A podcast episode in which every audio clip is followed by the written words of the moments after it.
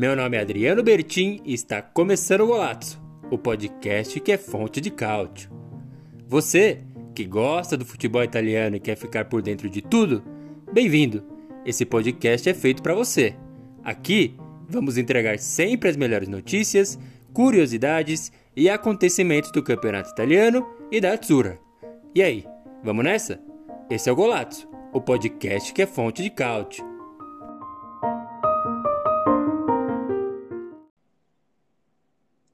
Boa! É isso aí, tá começando mais um Golato, o podcast que é fonte de cálcio.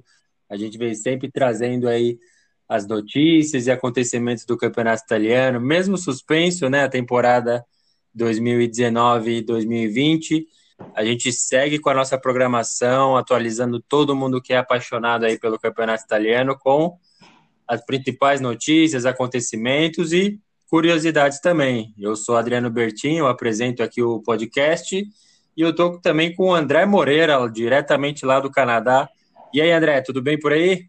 Fala aí, Adriano, tudo certo aqui? Mesmo sem, o campeonato, sem nenhum campeonato ainda ter voltado, apesar de algumas notícias mais otimistas, mas tem ainda bastante assunto para a gente comentar aí e falar e fazer a alegria de quem está nos ouvindo. Comentários lúcidos e certeiros, cirúrgicos, eu diria. É isso aí, André. É, antes da gente seguir para as nossas pautas aqui do, do programa de hoje, eu queria fazer umas menções honrosas aqui a um, a um pessoal que está apoiando a gente, fazendo comentários positivos e recomendando nosso, nosso trabalho aqui no podcast, mas também lá no Facebook. Não é só minha mãe e a sua mãe que nos auxiliam aí, dão uma puta força pra gente. Tem comentários orgânicos também ali. O primeiro deles é o Walter Galvão Almeida Júnior. É um cara que comenta direto ali na página do Golatos, mas especialmente falando do podcast. Ele nos, nos parabenizou e nos recomendou desde o primeiro, então deixar esse salve aí para ele. E o Felipe Barbosa Iba também é um cara que sempre compartilha os nossos posts lá na, no Facebook, também segue a gente no Instagram, então deixar essas esses dois reconhecimentos aí, esses dois têm dado essa força pra gente, que é muito positiva, né, André? É isso aí, né? É sempre bom lembrar as pessoas que nos acompanham, nos recomendam e que, pelo que a gente é, recebe de feedback, eles estão gostando do que a gente tem produzido aqui. É isso aí, André. Então, vamos lá para as nossas pautas de hoje.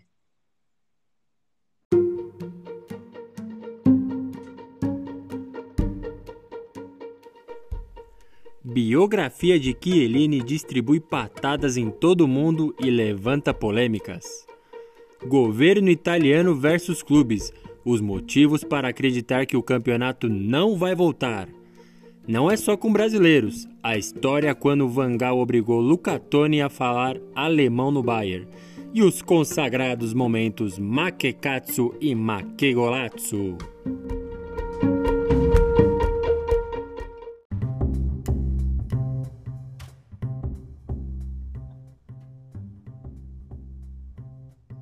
E é isso aí, vamos embora então para a primeira pauta, que é Giorgio Chiellini. Sim, o zagueiro da Juventus e da seleção italiana é a nossa primeira pauta. Por quê? Bom, a biografia de Giorgio Chiellini foi publicada e saiu igualzinho o próprio zagueiro quando deixa a grande área, quebrando todo mundo.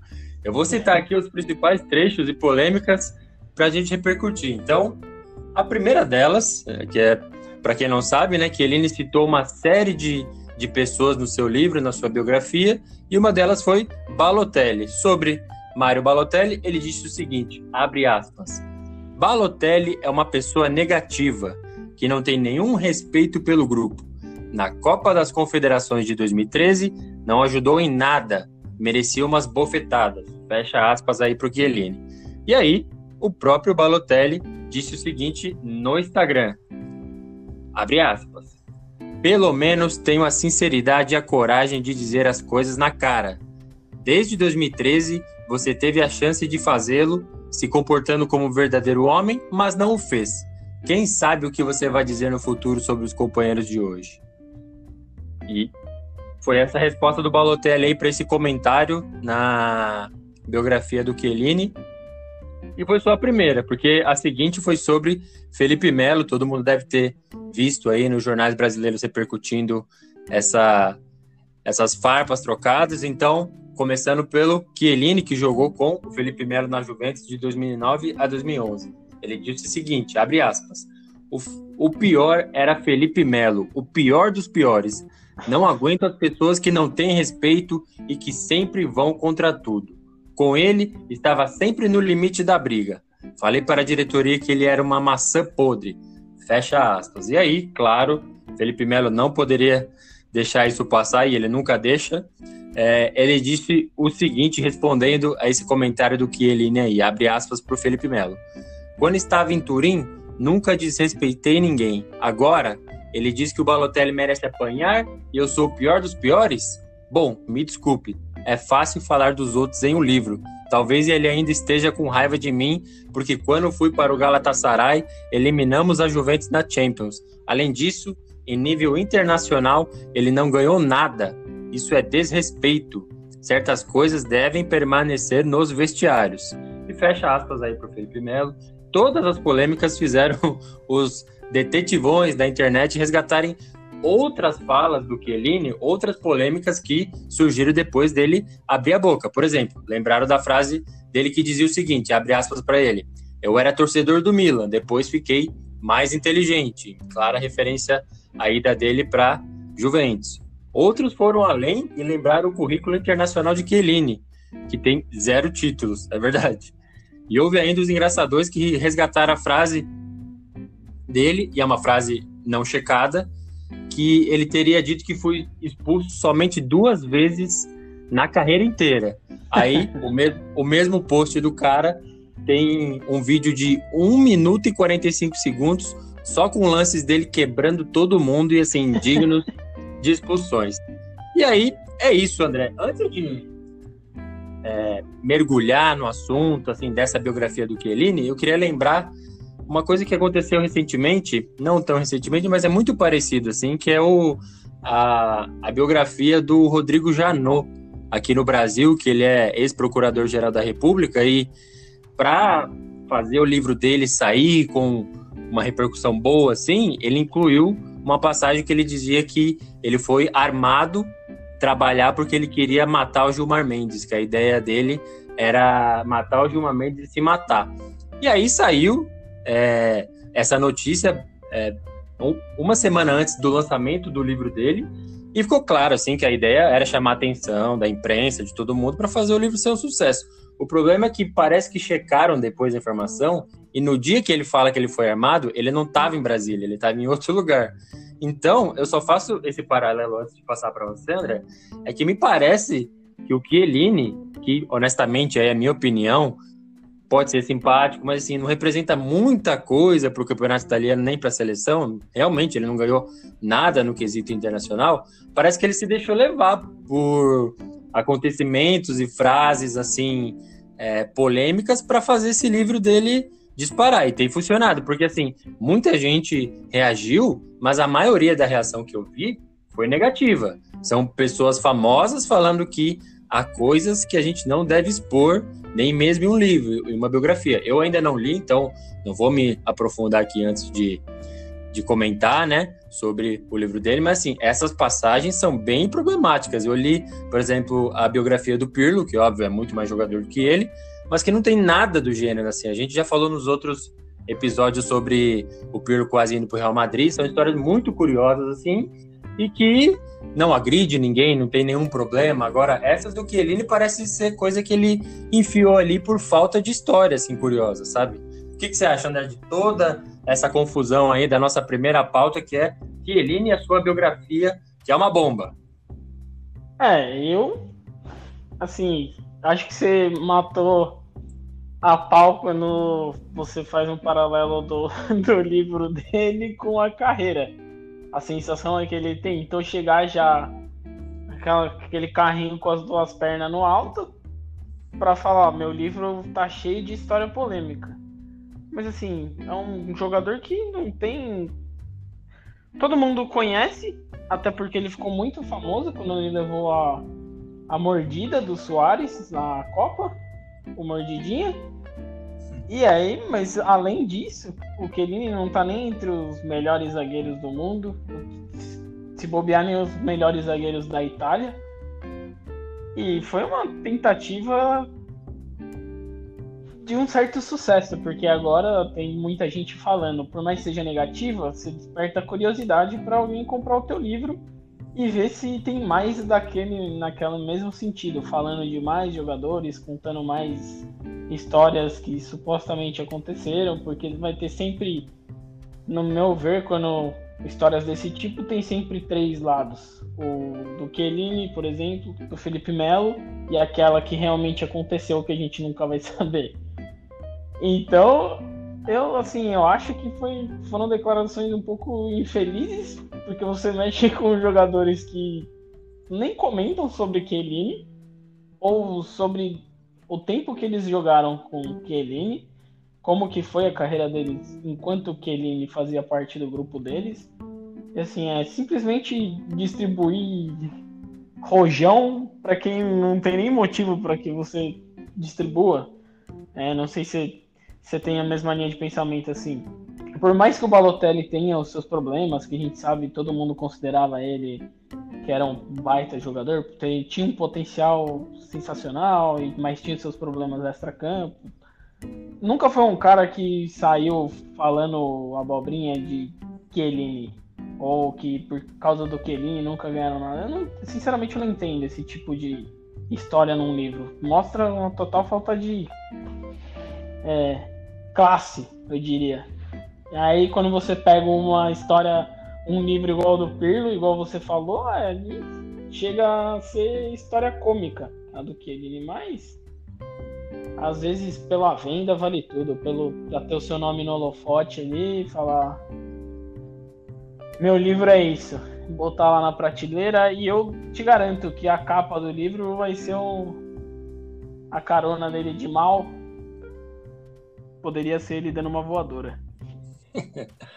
É, e é isso mesmo. Na verdade, a, a capa é exatamente isso e o nome é Io Giorgio. Então, eu, Giorgio. Exato. E, e é ele ali na capa mesmo sendo exibido e o conteúdo é esse. Assim, é, não dá mesmo para entender o porquê dessas histórias e ainda ele sai, ele como capitão é, da Juventus às vezes e, e da Itália também, ele passa uma imagem de, sei lá, um cara é, duro, que, que fala o que as pessoas não querem ouvir. Eu até concordo com ele na questão do Felipe Melo e do Balotelli, só que assim, são coisas que ele não falou na cara de nenhum dos dois. Ele não falou pro Balotelli então... que ele atrapalhou em 2013, e realmente atrapalhou, visivelmente, De Rossi já falou que sim, e não falou pro Felipe Melo a mesma coisa. Aí o Felipe Melo postou, não só deu essa resposta, como postou recentemente uma imagem dele contra o Chiellini e o Felipe Melo já no Galatasaray, escrito Godo Ancora, que é tipo, eu ainda me divirto, ainda gozo daquele momento que a gente eliminou vocês, sabe? Então, tipo, ficou muito pobre, assim. Parece que ele foi super influenciado por um editor acostumado a criar biografias e livros, assim, mas que falou assim: meu, você precisa me dar uma história aí. E, e foi. Foi o que saiu. Inclusive, inclusive, nessa parte do Felipe Melo aí, um jornalista brasileiro parece que aplaudiu essa declaração aí, porque ele não é jogador. Alô, PVC! ai, ai. É, mas aí é isso. Eu vou procurar é, o livro do Chiellini, agora eu fiquei, óbvio, fui mais uma vítima desse, dessa campanha que deu certo. Funcionou. Deu certo, deu certo, então vamos ver se tem mais conteúdo. Eu acho que ele sai com a imagem arranhada, tem mais gente famosa, importante no futebol italiano criticando essa postura de que, beleza, quer pôr no livro, põe, mas coisas que você já falou na cara da pessoa, assim, sabe? Então, eu acho que é muito o momento, a exposição que a gente tem é, com mídias sociais. Por exemplo, um cara que a gente jogava o, o pé 2007 lá com o Milan, que ele se aposentava logo na primeira temporada, o Costa Curta, uhum. o zagueiro.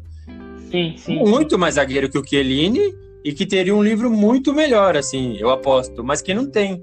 Eu acho que é, a fase que a gente vive ajuda. Ou atrapalha. Ou atrapalha. Muito bem colocado, André.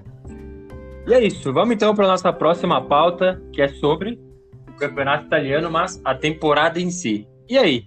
Campeonato italiano, volta ou não volta? De acordo com as últimas notícias, tudo indica que sim. Mas será mesmo? O que está acontecendo é o seguinte: os clubes e a liga desejam voltar. Porém, o ministro do esporte, o senhor Vincenzo Espadafora, não dá indícios da retomada. Vamos abrir aspas aqui para o ministro quando ele falou no Facebook, mas numa publicação ainda feita no mês de abril. Abre aspas para ele. Ando lendo coisas estranhas, mas nada mudou daquilo que sempre disse sobre futebol. Não tem treinamento antes do dia 18 de maio e sobre o retorno do campeonato, por enquanto, não falamos. Fecha aspas aí para ele. Apesar disso, todos sabemos que os clubes italianos voltaram aos campos e iniciaram os treinamentos. Vale lembrar que, antes de tudo isso, todos os times se reuniram com a federação e manifestaram o desejo de realizar os jogos que restam do torneio. O campeonato italiano foi paralisado entre as rodadas 25 e 26 por causa do coronavírus. A Juventus ficou na liderança com 63 pontos, seguida da Lazio com 62. Então, é, André, antes disso, aliás, eu queria só adicionar mais dois depoimentos aqui, duas, duas ou três informações. O Maxi Lopes deu um, uma declaração recentemente dizendo que se derem o escudeto para a Juventus, assim, paralisando e premiando a Juventus com o título, vai ter guerra lá na Itália, porque as coisas são diferentes lá.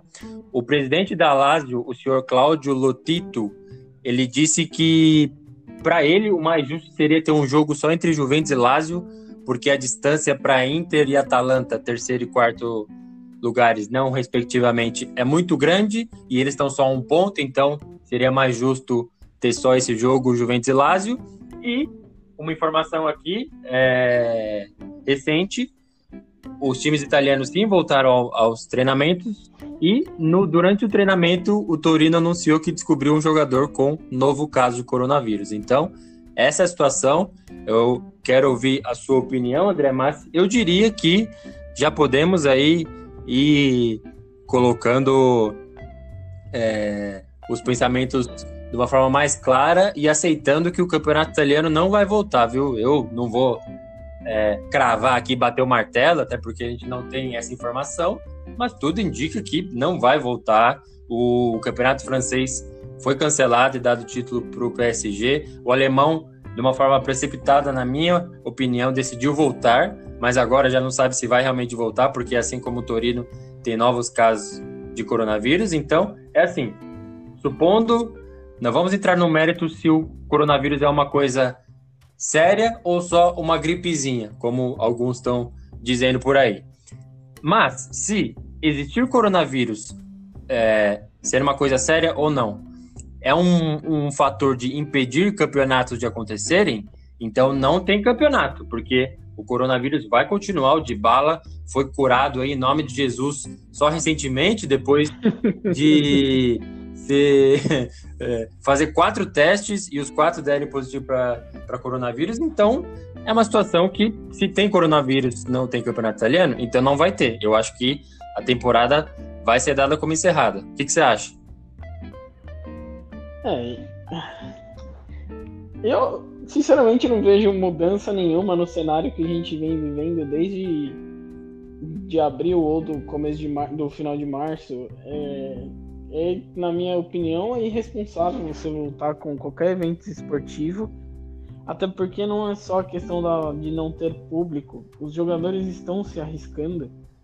É, você não tem motivo para isso. O motivo é simplesmente a vontade dos clubes. Porque, no meu ponto de vista, tá, pode ter essa declaração do Maxi Lopes, pode ser que aconteça alguma coisa entre os. Uh, ah, me lembro o nome de como eles chamam os, os hooligans lá na Itália. Esqueci. Ultras.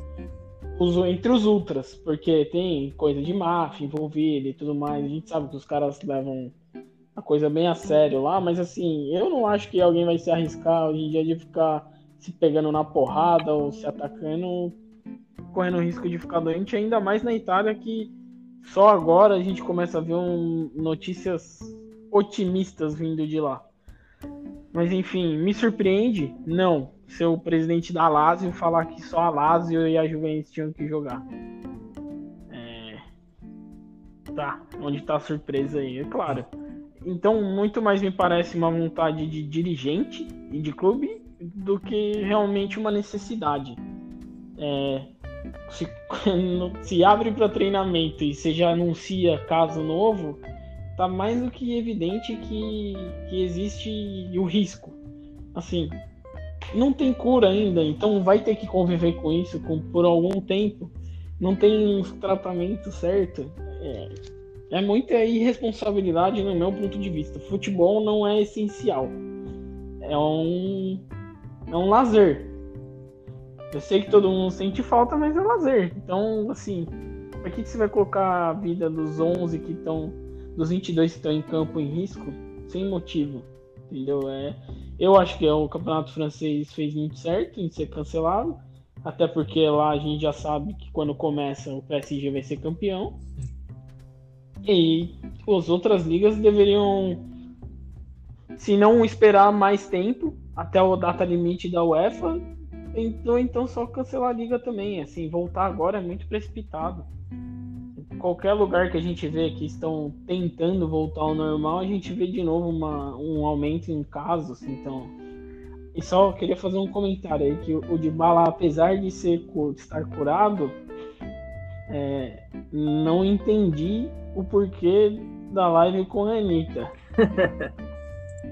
assim, parece que o coronavírus deixou sequela mesmo. Mas você diria que tem alguma relação o fato de um dia depois da live com a Anitta ele apareceu curado? Ou foi uma sequela? Pode ser também. Pode ser também. É. Na verdade, foi curado não em nome de Jesus, mas em nome de Anitta. A Anitta, é...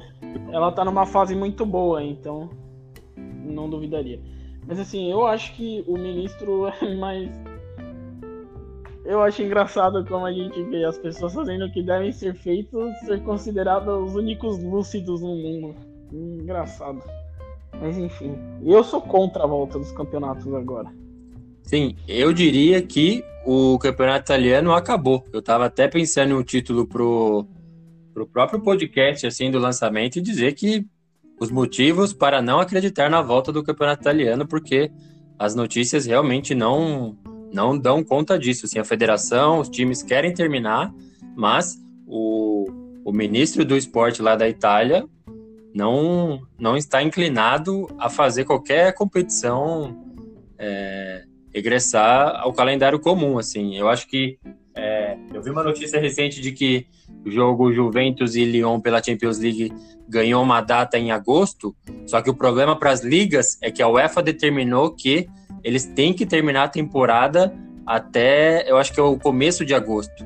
Então, é, eles podem dar como encerrada, podem dar o título para Juventus, podem dar o título para ninguém, mas tem que acabar até o início de agosto. Acho que é até pensando nesse calendário da Champions League. Então, não muda nada. Assim, Champions League pode acontecer, mas a, a temporada das ligas não é, deve ser cumprida até o começo de agosto. Então, esse é o, é o problema. Então, vamos aguardar, quem sabe no próximo podcast a gente traz a notícia definida de sim, o campeonato voltou ou não, realmente está cancelado e bola para frente, Champions League, mas no próximo a gente discute isso. E a gente vai para próxima pauta. Então, todo mundo sabe ou deve saber que o técnico holandês Van Gaal não gosta de jogadores brasileiros.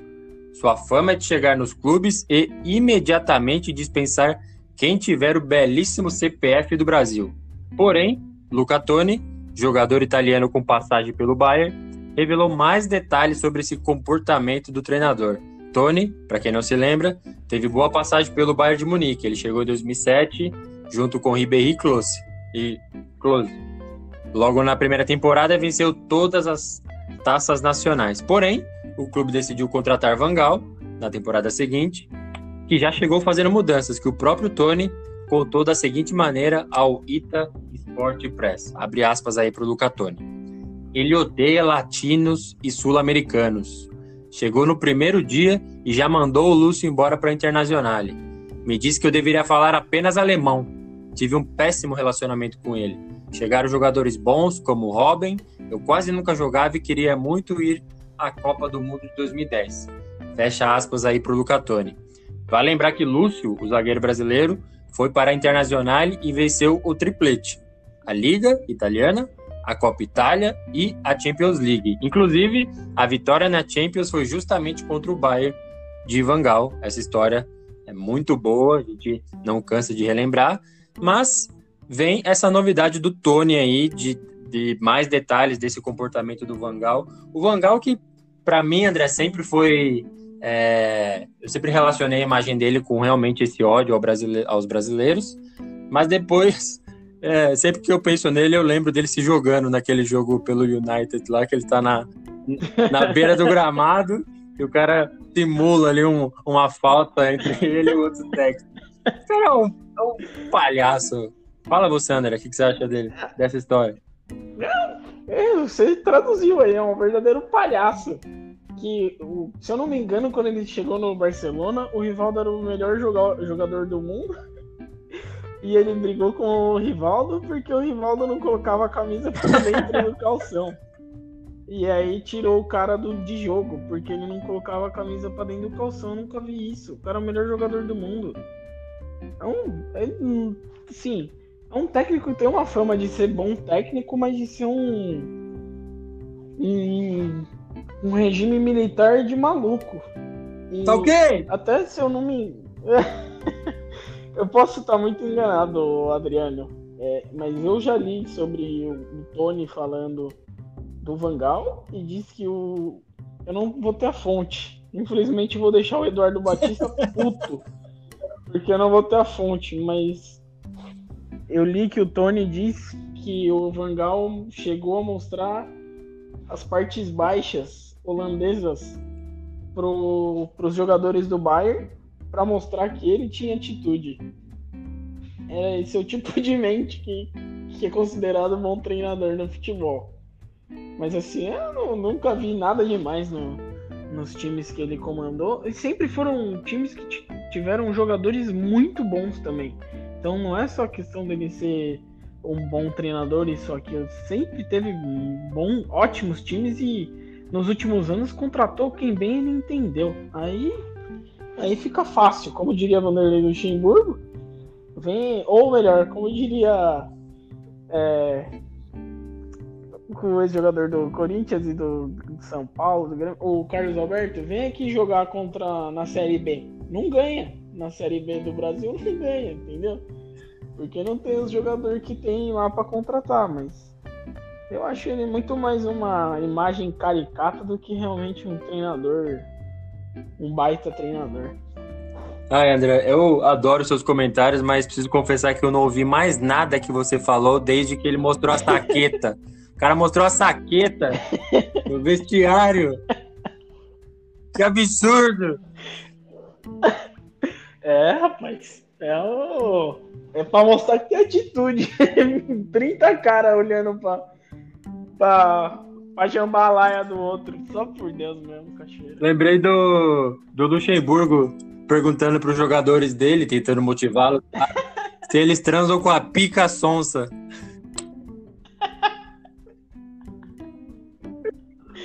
É, é, essas figuras, viu? Treinador de futebol. Treinador de futebol é uma espécie de extinção, cara. Esses aí não existem mais, iguais esses daí. Hoje é tudo estudado. É muito curso e, e pouco palavrão. Mas sobre o, o Vangal, eu sinceramente acho que a gente ouve bastante de bons trabalhos dele. Eu acho que dá até para incluir a Copa de 2014? É, 2014 teve aquele golaço lá do, do Van Persie e tal. Eu acho que dá para colocar um bom trabalho, mas óbvio que ali ele não precisava lidar com nenhum brasileiro, mas ele deve ter odiado pra caralho, hein? Ter que trabalhar aqui no meio de um monte de brasileiro na Copa do Mundo no Brasil. Mas dali em diante, eu acho que ele se colocou no, no foi, lugar dele. Foi nessa, foi nessa Copa que ele trocou o goleiro na hora dos pênaltis e o, o Silesen, que era o goleiro da, da Holanda, ficou louco dentro da roupa e ele deu uma sorte que o goleiro que entrou pegou dois pênaltis, hein? Eu não tô lembrado agora na qual fase da Copa, mas eu lembro disso ter acontecido. Sim, eu acho que ele colocou aquele goleiro cru, se eu não me engano é o nome. Isso. E, e aí deu certo, mas enfim, é. Não sei. Não vejo muita, muita tacada de gênio nessa daí.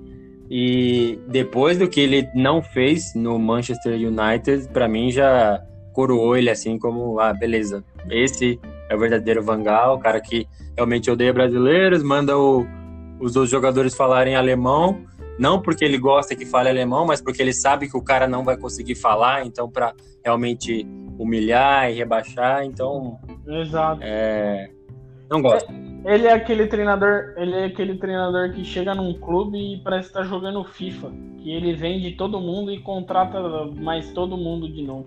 E o filtro dele é bem simples, né? É só ir na nacionalidade e sair tirando os caras. Exato. Mas é isso aí. Bom, a gente move aqui para os nossos momentos Makekatsu e Makegolatsu. Se você não acompanhou os anteriores, o Makekatsu é um momento bem indigesto que aconteceu aí na semana, no mês. E o Makegolatsu é aquele momento que a gente aplaude e comemora. Então, começando pela parte ruim da coisa, o Makekatsu, o nosso momento é a determinação da FIFA, que vai proibir jogadores de cuspir em campo. Essa notícia saiu lá no Telegraph que publicou um depoimento do presidente da comissão médica da FIFA, que defende a aplicação de cartão amarelo para quem cuspir em campo. Makikatsu é isso aqui, André. Eu, sinceramente, é, nunca entendi esse hábito de ficar cuspindo. Eu, quando joguei bola, é, nunca precisei fazer isso, não via recurso nenhum, não salivava mais, não salivava menos, mas é um hábito que todo mundo tem aí, o Douglas Costa faz até na cara de alguns jogadores, e sinceramente eu não, não, não vejo assim, os caras querem voltar o futebol, mas meter uma máscara.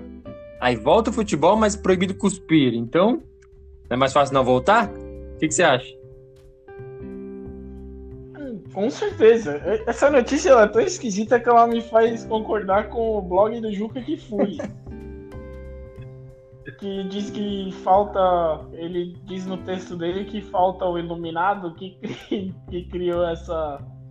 É, essa nova determinação aí, pedir cartão vermelho para quem abraçar o autor do gol. E é justamente isso. É, como que você vai. Eu, eu não vejo muito sentido. É melhor realmente não ter o jogo. Por mais que não seja algo que não seja nem bonito de ver na, no, no jogo, é um hábito que os caras têm de fazer, não, não, não se corta assim um hábito. Até hoje, sabido que é proibido tirar a camisa, que você vai tomar cartão amarelo comemorando o gol, os caras fazem. Os caras são expulsos tirando a camiseta para comemorar o gol porque é um hábito. É praticamente automático. Então, assim, é melhor não ter jogo do que inventar um. Ou vai procurar um, sei lá, uma grama pra carpir lá, mano. Já dizia minha avó. Vai dar muito tempo livre esses doutores aí inventando novas regras. Melhor não ter jogo. Eu concordo. Melhor não ter jogo. É, proibir o cara de cuspir é quase semelhante a proibir ele de suar, sabe? De, de transpirar. Exatamente. Impossível. É, transpirar e cuspir transmitem coronavírus e qualquer outra doença mas é inevitável dentro de um jogo de futebol, né? Então. E se você, por exemplo, a questão de trans, da transpiração, se tiver uma falta, os jogadores não podem fazer barreira, se for, se for seguir a lógica, entendeu? É demais. Makekatsu. Então... E aí, a gente move então pro Makegolatsu, que é o momento a se comemorar. Então, parece que o vinho italiano que atende pelo nome de Gianluigi Buffon vai atingir a safra 2022. A notícia da renovação do goleiro italiano com a Juventus até o ano de 2022 saiu no Tuto Sport. É importante deixar claro que o jornal em questão gosta muito da Juventus, para dizer o mínimo. Eles gostam da Juventus na mesma intensidade que nós gostamos do Campeonato Italiano, só para ter uma noção da parte aí. A ideia é que ele chegue aos 44 anos e participe da sua sexta Copa do Mundo.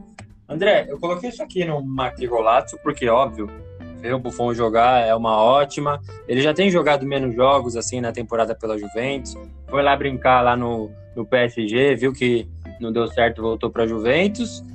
E acho uma ótima, sim. Acho que ele deve ter condições de continuar jogando o italiano, a Copa Itália ali. Mas assim, a Juventus tem essa obsessão pela Champions League. É o principal motivo que os rivais zoam o time na internet. Então, eu não sei se combina, se faz é, parte dos planos assim da Juventus alcançar é, títulos internacionais, manter o Buffon com 44 anos até 2022. E falando de Copa do Mundo, ele já se aposentou, não quer dizer muita coisa, mas já se aposentou da seleção italiana e, óbvio, pode voltar. Acho que é normal isso no futebol, falar e, e retorna.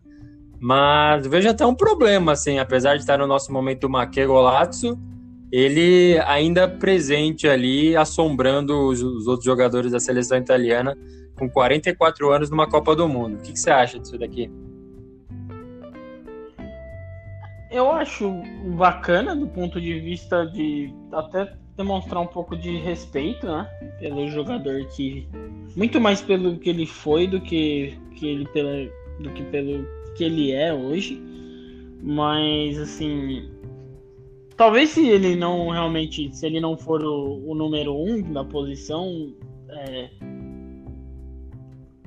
jogar aqueles jogos que não são tão importantes, é que fica complicado como é que você vai deixar um Buffon sem jogar jogos importantes na Juventus. É, é, qualquer falha que o, que o goleiro titular tiver, seja ele quem for, pode ser um muro. Vão começar a falar, é, mas o Buffon tá lá. Não sei, assim. Mas enfim, já na seleção italiana, eu não levaria, mesmo se ele estivesse ativo, porque fica justamente nessa sensação de ser uma sombra também, uma pressão talvez desnecessária e que aquela sensação de que a seleção nunca vai se renovar. É, eu gosto da ideia dele ter um novo contrato, dele continuar jogando, porque eu gosto do jogador, mas é complicado. Nessas horas eu não gostaria de ser treinador. É muito complicado mesmo, porque se a gente para para pensar que beleza, ele pode jogar menos jogos, então não é muito exigido, participa ainda e contribui. Só que assim, goleiro a gente sabe que tem que estar tá jogando sempre. Se você joga um jogo para quatro, quando você volta é como se não tivesse jogado nenhum. Tá sem reflexo, tá sem ritmo, tá sem pressão. Então, acho que tem esse ponto problemático. E o outro também é Copa do Mundo, oitavas de final, pênaltis. Quem perder sai fora. Aí o Donnarumma lá vai lá, não pega nenhum pênalti. Ah, se fosse o Buffon, porque precisa de experiência. Esses comentários aí é, que a gente costuma ver dos entendidores aí na, na TV fechada de Copa é, cai matando, né? É quase, quase música para eles, assim, ver um do Naruma não pegando nenhum pênalti e o Buffon no banco. Então, acho que. É, isso daí é pauta para uma semana para eles, exatamente. Esse é o ponto. Né? É você ter uma sombra muito grande que já não.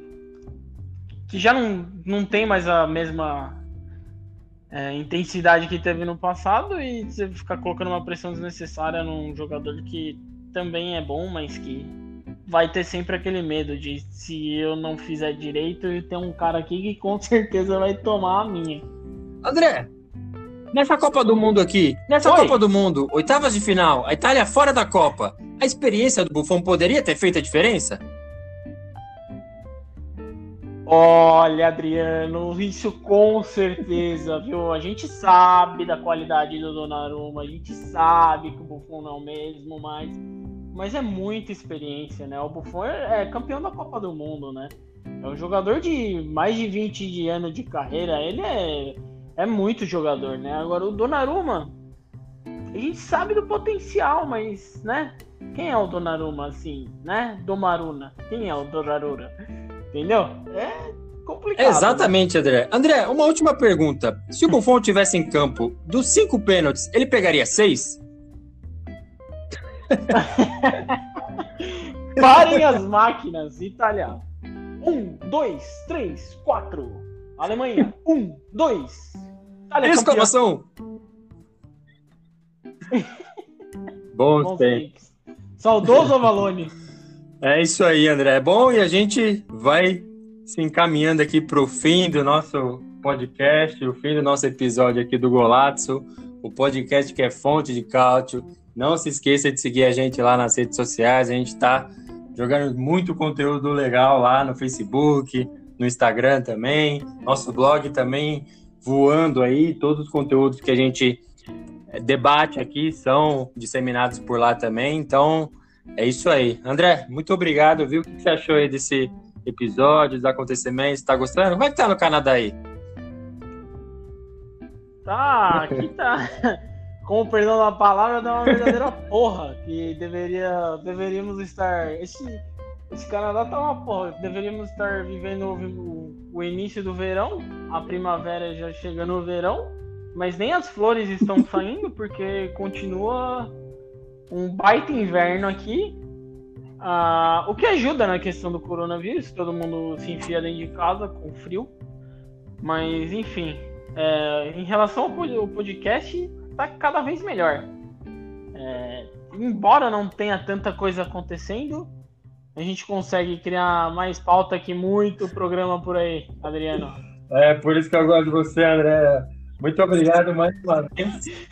Obrigado mais uma vez aí pela, pela sua presença, seus comentários. E a gente se vê no próximo episódio. Falou! Abraço!